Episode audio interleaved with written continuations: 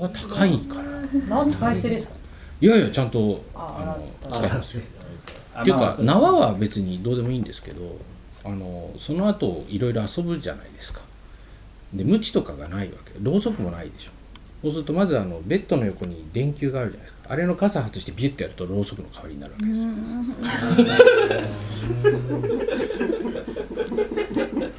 なんだろううまくリアクションが取れなかったです えこういう話する場所ですそういう場所ですそういう場所です。特に不快じゃない。じゃないじゃない。ちょっと度数が高いっていう。ろうそくもなんかプレイ用はほら低温ろうそくいやでもあのホテルなんでよ汚すと良くないんで持ってかないんですよね、でろうそくは確かに低温用であれ43度でえそうなんですね。ちょっと熱い温で泉通常のろうそくって60度から65度で溶けるんですよね。で低温ろうそくってのは43度でいくだからあの SM のビデオとか好き嫌い別にして見たことあると思うんですけどろうそくを剥がれた後って赤いやけどにはなってないんです全員。確かに。あれはね熱いって思ってるだけで熱くはないんですよね本来はね。で当然僕自分でこうやって垂らしたことありますから全然熱くないんですよ。実際としてはでこれをこれを応用するとどういうことになるかっていうとあの縛るじゃないですか。で外国のタイタイだったかな女の子にザーッと縛るでしょ。それでその後ライターのこうやって火を見せてそれでそれでこう近くにあった鉄のなんかなんか棒かなんかを炙ってそれでこれをつけるぞって言ってこの辺でこうやってやって熱いぞって言ってそれでもっとずーっとやっといて少しもう完全にこう湯気が出るぐらいまで鉄の棒を炙ってそれで目隠しをしてその後冷蔵庫から氷取り出してビュッてつけるわけです。大体女は熱いって言って終わる。えだからこれもう絶対それをつけられると思ってこれ絶対冷たいはずなのに熱いっていう。んですよだからこの辺がやっぱり高度に精神的に遊ぶのがですね。そうですね。だから SM ってこうあれじゃないですかマイナスから通常だと0から100になって100気持ちよくなる。SM ってこう M の人って苦しいところから行くから100下げてから100まで上げるから200の振れ幅ー、なんだろう。すごいためになる。苦しいからそういうそ。うそうそうでねみんなね痛いと痛くないの間っていうのが分かってないんですよ。ねあのブドウでもそうだけど皮のここが一番甘くて美味しいわけですよね。そうすると痛いと痛くないの間のここが一番気持ちいいわけですよ。でみんなそういうふうにやって疑問の顔してるけど基本的にはほらあの臨死体験でみんな臨死体験っていうことは苦しいはずですよね死ぬんだから。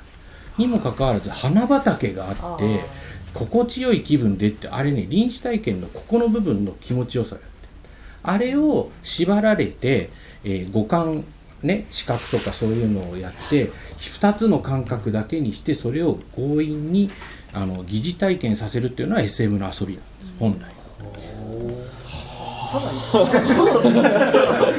確かにあのなんか野生でもなんか捕食される瞬間の鹿とかああいうのってこそうそうう。射精してるとか絶頂を迎えてるような、まあ、でもそういうプログラムがないとなかなかうまくそうそうそう。ね生命も回らないから確かにそうかもしれないだから最終的に死ぬ瞬間っていうのは多分気持ちいいんでしょうけど、うん。僕死んだことないから分かりませんけど まあの SM っていうのはそれを疑似体験させて気持ちよくさせる。と通常のあの絶頂よりも女性をより気持ちよくさせる。こういう話ですよ。でここまで大体説明すると中国人でも何でもやってみたいっていう話になってそうすると金で普通の金で買って全部できる縛れると。こういう話になるわけ。ですよお金が浮くわけですね。通常の SM 料金より安く。安くでいい確かに、っていうかきっちり理論的にいくとあの向こうも全部理解しますから、うんそういう形できっちりやっていくのが一番。どうですか？SM は。SM の経験とか。まあソフトな縛りぐらいですね。いやソフトもそのハードもなんかあるじゃないですかはい。教会のなんかどうソフどどこ？どこがソフトなの？どういうソフト目隠しとか。目隠しされたあのこれこれはありますけどこうこういうやつ。あ後ろにくるあでって縛ここなんかこうってこここういう